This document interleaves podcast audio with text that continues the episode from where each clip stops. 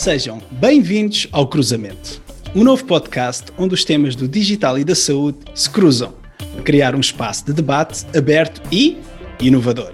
O meu nome é Daniel Guedelha e, como habitual, estou acompanhado pelo meu amigo e anfitrião André Correia. Olá e bem-vindos. Hoje temos o prazer de estar virtualmente acompanhados por Margarida Bajanca e João Mendes Rota. Olá a ambas, é para nós um enorme prazer recebê-las aqui no podcast Cruzamento e hoje, além de um cruzamento entre o digital e a saúde, vamos também falar do cruzamento entre dois países, Israel e Portugal. Muito obrigado pela vossa disponibilidade. Este será um episódio diferente na sua dinâmica e será também um enorme prazer falar com ambas sobre os diferentes projetos. Assim, vamos também começar com uma forma diferente. Margarida, como é que vocês se conheceram? Olá a ambos já agora sou obrigada pelo convite e, e parabéns por esta excelente iniciativa. Uh, nós conhecemos, o mundo é muito pequeno, não é? Portanto, é, é tipo uma ervilha. Uh, e eu tenho um amigo em Israel, que por acaso conheci em Angola, e, e um dia ele falou-me na João e disse que seria interessante conversarmos. Nós andávamos com estas ideias de, uh, de, fazer algo no digital e na saúde, algo que já acompanha há algum tempo, e portanto ele pôs-nos em contacto. Uh, tivemos com o João cá em Portugal e, e pronto, e desde aí temos estado uh, a trabalhar juntas e a, e a, fazer, a fazer coisas. E o mundo é realmente muito pequeno e dá muitas voltas. E são estes cruzamentos que trazem muita da inovação que acabamos por encontrar. João, em que projetos conjuntos estão a trabalhar neste momento? Ok, olá a todos. Portanto, como a Margarida disse, nós conhecemos já, já faz há um ano e com tudo o que aconteceu com o Covid, nós tínhamos exatamente uma viagem marcada para a semana que ainda não sabíamos, hesitámos entre viajar ou não viajar, o que é que está a passar no mundo e, portanto, a visita seria conhecer melhor eh, soluções tecnológicas aqui em Israel, seriam porventura relevantes para o mercado português nós não nos concentramos apenas à parte da tecnologia da saúde digital, concentramos também fizemos um mapeamento, um inventário de categorias que são mais fortes aqui em Israel, como a automatização do marketing, a parte das finanças, o cybersecurity, otimização de processos e, obviamente, a, parte eh, da tecnologia da saúde que eu me especializo e a Margarida tem também eh, mais foco. E, e, temos nos últimos seis meses uh, estado a avaliar várias uh, oportunidades de exploração. Muito bem, João, são realmente muitas, muitas oportunidades que existem e uh, falámos inicialmente também de, deste cruzamento entre os dois países. João, vives em Israel e muitos dos nossos ouvintes certamente já ouviram falar deste país como um centro de excelência de startups e também de inovação. Pedia-te que comentasses se esta é a imagem real do país, sobretudo nestas áreas do digital e da saúde, e se pudesse ilustrar com alguns exemplos concretos. Claro, portanto é assim, eu vivo em Israel já há 20 anos, eu, eu neste momento sofro de dupla, dupla, personalidade e de identidade, ou seja, de facto é, é, é mesmo tudo verdade. Eu, eu diria que os israelitas uh, têm uma obsessão uh, inerente na, em temas de inovação e empreendedorismo. Isto começa com tem uma base cultural muito forte, ou seja, o DNA dos israelitas é, são, são pessoas extremamente informais, são pessoas que não têm medo de tomar riscos e, e extremamente imediatas, ou seja, é, muitas vezes eu, eu sorrio nas, nas reuniões aqui em Israel porque é, há momentos nas reuniões que são tão é, emocionais que as pessoas estão em pé a andar um lado para o outro, a pensar e a desenhar. Este, este DNA é suportado por um, um networking uh, muito forte começa nas unidades do exército, ok? Aqui uh, os rapazes fazem exército durante três anos, as raparigas durante dois anos e, e cada unidade do, do exército é, tem um perfil, um certo perfil. A unidade de, de, da marinha, da aviação, inteligência e estas unidades criam um denominador comum que é explorado de forma informal e formalmente na parte profissional, eventualmente mais futura. Portanto, esta é a base cultural e, e eu diria também que há um interesse, é, uma prioridade muito forte do governo é, em Israel em estruturar tudo o que é inovação e empreendedorismo em termos legais, fiscais, financeiros, etc. E um interesse académico em, em explorar e proporcionar este tipo de, de, situações. Eu vou dar dois exemplos, mas há muitos. Os, há, um, há, um, VC aqui uh, com o nome de Try Ventures que percebeu um, ehm, os desafios uh, na digital health e o que neste momento, uh, em paralelo a proporcionar a parte financeira e os fundos, o investimento, proporciona também tudo o que é scouting, abertura de networking, soft landing, os, os, chamados pilotos internacionais, ou seja, portanto, este, este tipo de VC tem, tem tentáculos uh, nos Estados Unidos, na Europa, muito mais focado nos Estados Unidos, que proporciona às startups israelitas de começarem a parte comercial através do próprio VC. Um outro exemplo é hum, o Hospital Shiba, que é um dos hospitais uh, número 10 hoje uh, no mundo, uh, em Medical Science e, e inovação biotecnológica, uh, que tem dentro do, do, do, hospital um hub para startups. E o, a parte interessante é que não só a, a base de dados é oferecida às startups para exploração, mas também uh, toda a estrutura de cooperação entre as próprias startups, entre as startups e a parte da comunidade médica e entre startups, a comunidade médica e a parte internacional é facilitada. Excepcional, exemplos mesmo interessantes, uh, especialmente a ligação da base cultural e a prioridade do governo, uh, João. Margarida, tendo em conta os exemplos referidos uh, pela João, qual a vantagem competitiva de Portugal e o que pode o nosso país aprender com Israel? Olha, Daniel, eh, a João até tocou aí nos, pontos, nos pontos bem interessantes, e, mas deixa-me dizer, há, uma, há, algo que nós temos, uh, mas que Israel também tem naturalmente, mas que se calhar outros países não têm, que é talento. Uh, eu acho que nós temos uma boa pool de talento, temos muitos jovens a sair da universidade com imensas competências e, portanto, acho que é algo que realmente devemos aproveitar e muitos deles muitas vezes imigram uh, e, portanto, acho que temos aqui um espaço para potenciar este talento uh, e temos um, um, país com uma ótima, uma ótima qualidade de vida e, portanto, e temos visto não é, movimentos de estrangeiros que vêm viver para Portugal. Estamos na Europa, que é uma vantagem, portanto, temos este grande mercado que se chama Europa, é um mercado que nem sempre funciona a 100%, mas está aí, não é? E, e está ao nosso dispor. Se podemos ser uma ponte para a África para muitas empresas, especialmente, obviamente, mais facilmente para a África lusófona. Em relação ao que podemos aprender com Israel, olha, eu acho que o espírito de colaboração, daquilo que eu tenho percebido, desde já vários meses de colaboração com Israel, há de facto muita colaboração, quer entre as startups, quer entre as várias entidades e startups. Este exemplo que a João deu do Shiba, não é? Do Shiba pôr à, à disposição das startups a sua base de dados, o acesso aos dados do, do hospital para que elas possam desenvolver as suas soluções, é, é mesmo muito relevante. É algo que penso que falta cá uh, bastante. E há mais investimento em Israel, eu continuo a achar que nós temos pouco investimento para potenciar algumas das nossas startups, e há uma outra coisa muito curiosa e, e que eu acho que é muito comum em Israel, a, a, João não falou, mas é que, ou de alguma forma até tocou, que é o aprender a, a, falhar, a falhar sem ter medo. E nós somos muito mais medrosos, uh, temos medo de arriscar e de correr mal e depois sermos mal vistos porque, porque não correu bem. E portanto esse medo de falhar, eh, penso que muitas vezes nos inibe uh, irmos mais, mais além. Margarida, eu, eu pegava nesse, nesse medo de falhar eh, e estamos a falar, a falar de inovação e, por consequente, algo que ainda não foi feito e que, estamos a e que se tenta melhorar ao fazer de forma diferente e estamos também a falar da, da área da saúde. Gostava aqui de introduzir um pouco e refletir sobre o significado de Digital Health.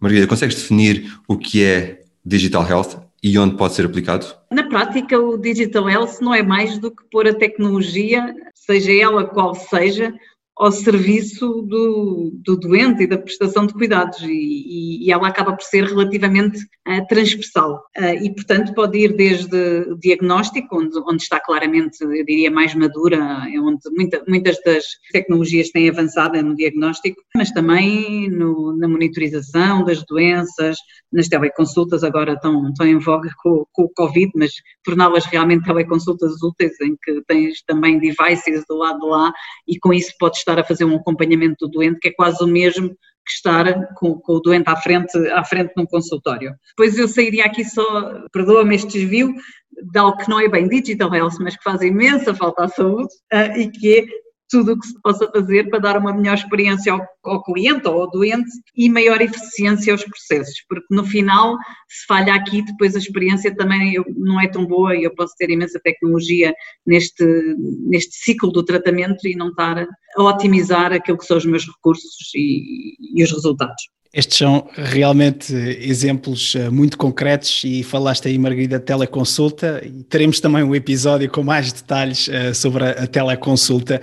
João, vamos voltar aqui a olhar para Israel e tendo em conta as áreas uh, da saúde digital, do teu ponto de vista, João, quais é que dessas áreas são as mais fortes em Israel? Eu, para já, concordo com, a, com o que a Margarida disse e gostava de oferecer só um comentário antes de responder o, o, tema da digital health está a ser explorado por muitas empresas de, de várias formas e, e, às vezes toca um bocadinho, sai um bocadinho do, do health e vai um bocadinho para o wellness. É, há muitas apps por aí fora e muitos wearables. Toda a gente sabe o que é que a Apple e os Fitbits do mundo andam a tentar fazer. É, portanto, aqui em Israel nós temos muita coisa dessa também mas eu vou referir-me à parte do health, que é, a nosso ver, um bocadinho mais, a parte mais clínica. E é assim, aqui em Israel, para já há, há muito movimento em termos de triagem.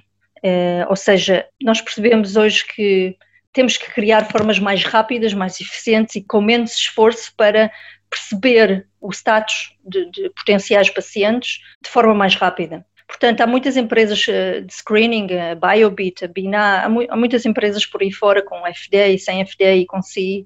É, é uma, uma, uma categoria muito forte aqui em Israel. A parte diagnóstica, como a Margarida referiu, que está extremamente desenvolvida, e aqui a diagnóstica está a ser trazida muito para, para casa, para o tal home monitoring, e muitas empresas estão a acrescentar ao portfólio de, dos aparelhos médicos, estão a acrescentar plataformas digitais para proporcionar a, ao provedor, portanto, toda a monitorização que é requerida para acelerar a monitorização do paciente. Temos também a parte terapêutica, e aqui a parte terapêutica há, há duas vertentes, é, é, temos a, a, adesão à medicação, portanto, como é que nós lembramos os pacientes a, a, tomarem os medicamentos e a tomar os medicamentos com a dosagem certa e a tempo, é, um, é, um, é uma categoria muito desenvolvida e também a parte comportamental, vamos lá dizer, programas de nutrição, programas de exercício, programas de stress, que hoje é considerada aqui em Israel como a, a categoria deluxe, ok, de, de, da parte da digital health.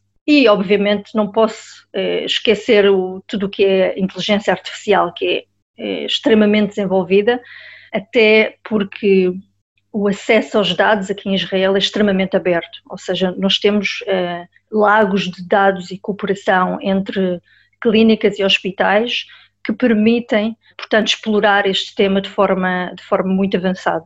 Obrigado, João. E, e vamos agora abordar as doenças crónicas uh, e a saúde digital. Margarida, uh, numa população que está cada vez mais envelhecida e, por consequente, também mais propícia à doença, como podem estas tecnologias emergentes, e a João estava a referir diagnósticos e plataformas digitais, como podem estas tecnologias prevenir o agravamento da doença crónica e qual o papel da terapêutica digital no âmbito dessa doença crónica?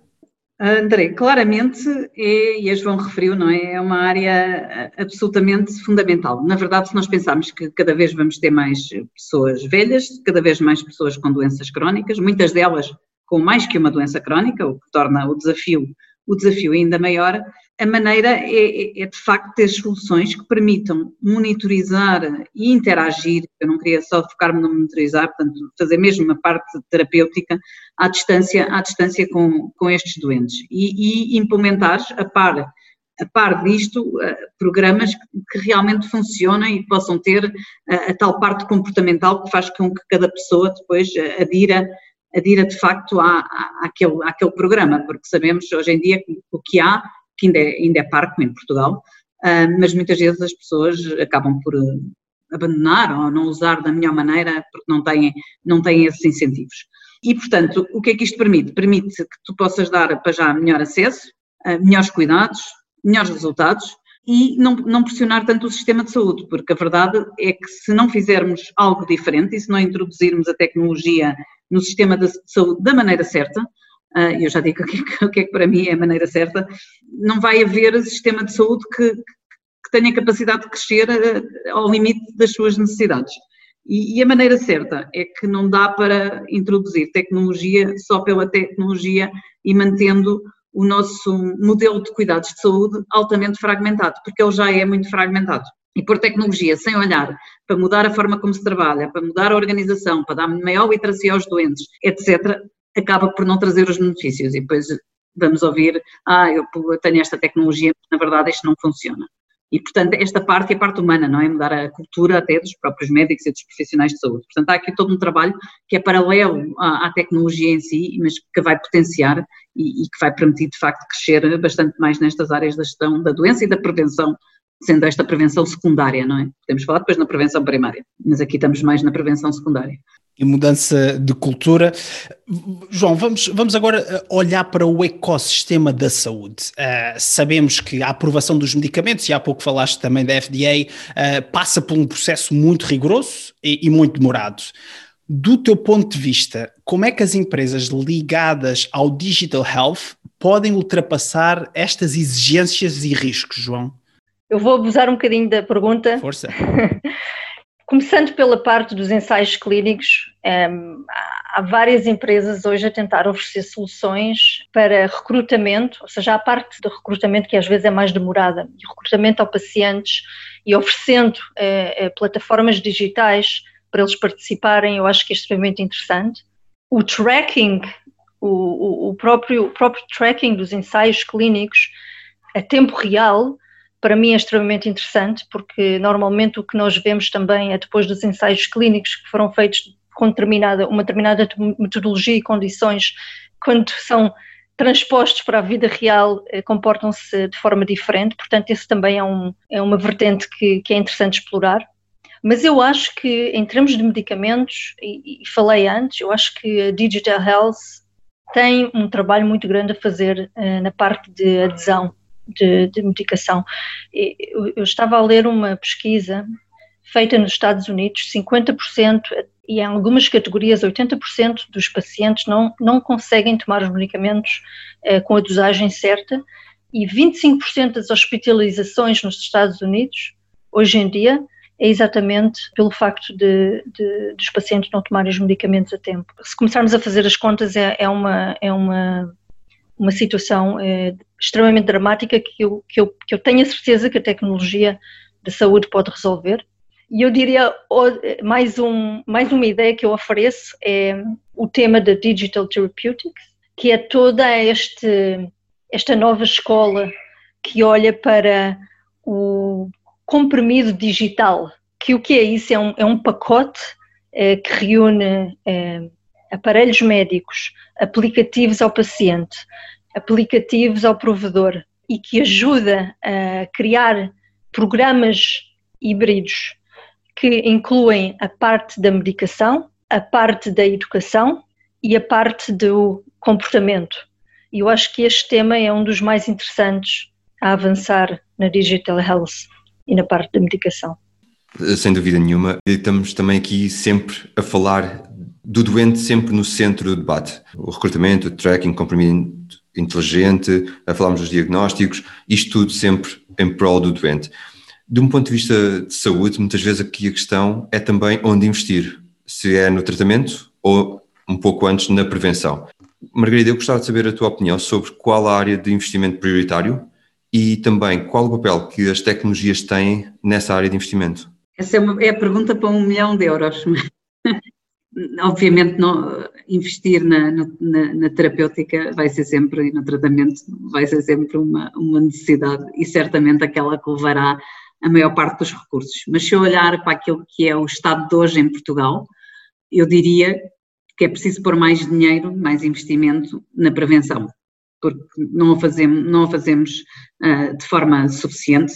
Uh, Portugal gasta 2% da despesa corrente em saúde em prevenção, que é, é muito baixo, é muito abaixo da média do, da União Europeia, e, e, eu acho que isto depois reflete-se em algumas coisas que vemos, como por exemplo que Portugal, embora tenha uma esperança de vida, média de vida acima da União Europeia, quer para homens, quer para mulheres, a qualidade de vida uh, depois dos 65 anos é muito abaixo da média europeia. Portanto, vivemos mais, mas com muito menos saúde. E, e, e eu levo isto, obviamente, para questões eventualmente uh, algumas sociais, mas levo isto também para uma grande falta de, de, de trabalhar a prevenção e, e, de que as pessoas tenham a consciência do que é que devem fazer para poderem viver saudáveis mais tempo.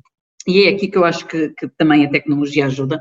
Eu tenho sempre uma opinião muito, uh, não diria que é particular, porque acredito que seja partilhada por muitos, que é preciso na educação agir de forma diferente, ou seja, há coisas que se ensinam às crianças e, e se aprenderes isso enquanto és criança e, e aplicares ao longo da vida, certamente terás resultados. E a pensar na tecnologia, ah, podes estar a falar de tecnologias de, da AR, de VR, ou seja, podes fazer coisas eh, já hoje super engraçadas para, para as crianças, muito baseadas em jogos e para elas começarem desde já a aprender eh, um conjunto de comportamentos ah, que, são, que, são, que são fundamentais e depois podes usar em todas as, as, dimensões para dar mais literacia à população. Nós temos uma população ainda com uma franja de pessoas muito iletrada e depois há aquelas que até são letradas, mas não são letradas na, na saúde.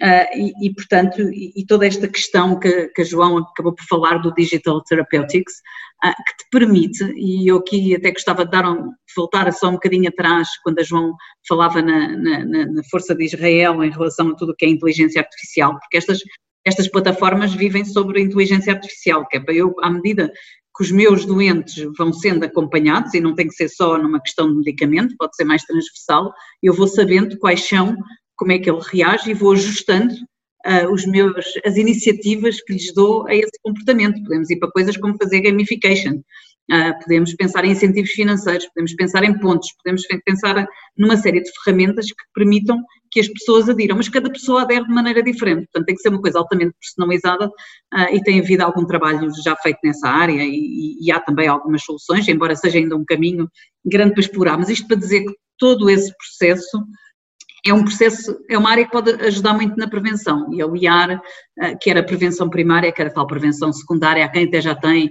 imagina, uma pré-diabetes, mas que precisa de mudar um bocadinho o estilo de vida, os hábitos alimentares, fazer mais exercício.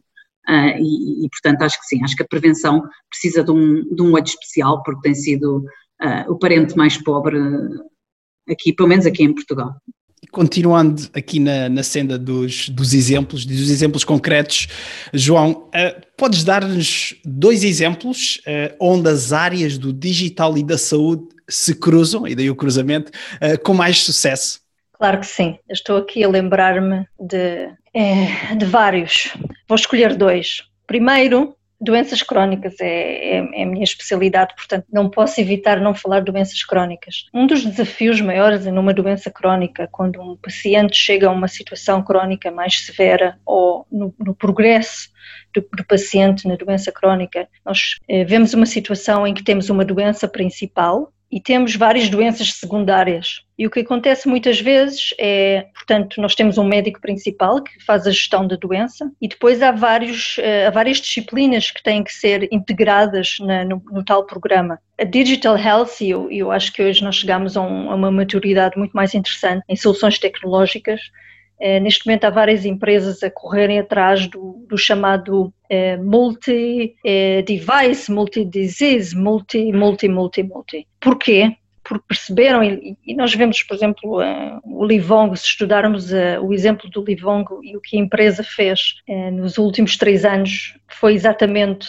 começaram com os diabetes, perceberam que há várias doenças secundárias aos diabetes, como a hipertensão, como a obesidade, como problemas mentais, e foram integrando soluções tecnológicas diferentes, mas dentro do mesmo programa. Ou seja, o paciente não tem que utilizar eh, vários programas para, para, lidar com a sua situação e os clientes, os hospitais os, os da, da, solução podem integrar só com apenas uma empresa. Eu acho que este é um dos caminhos eh, interessantes a explorar mais, com mais parcerias. O segundo exemplo é uma. Eu tenho uma aspiração muito grande, aliás, uma das razões que me juntei a esta última empresa onde eu trabalho, a Itamar Medical, é exatamente essa, essa razão é, eu, eu imagino um mundo em que uma pessoa com um problema pode ir a um médico e esse médico carregar num botão pode resolver os problemas todos. Eu vou explicar. Um cardiologista que está a lidar com uma pessoa que tem um problema de taquicardia, que vai ter que ser operado,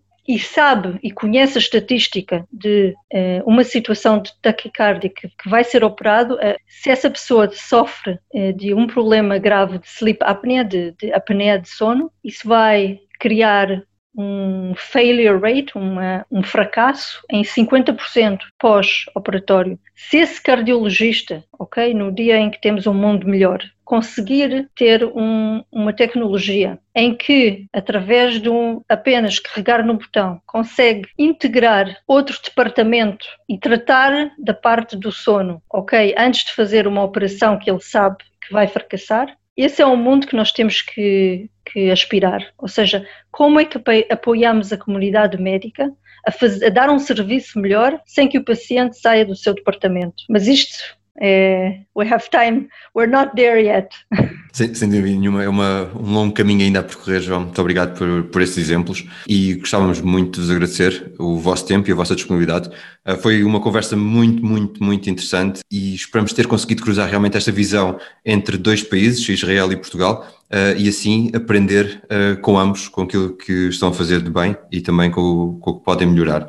Estou seguro que será também esta conversa do agrado de todos os nossos ouvintes.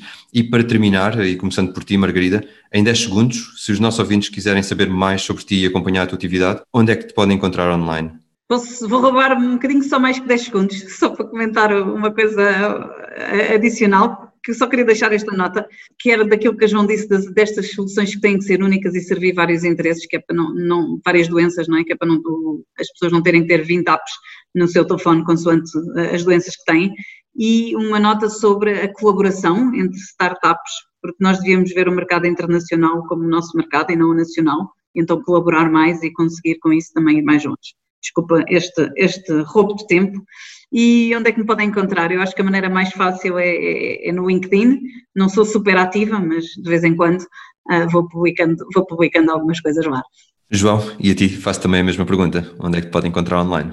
Eu também sou mais ou menos ativa no LinkedIn, às vezes no Twitter. Eu escrevo na Forbes e na Entrepreneur sobre Digital Health, mas é tudo, eu ofereço todos os, ah, todos os artigos no LinkedIn, portanto é a mesma forma mais fácil. Obrigado. Quanto a nós, podem também encontrar-nos no LinkedIn e Twitter.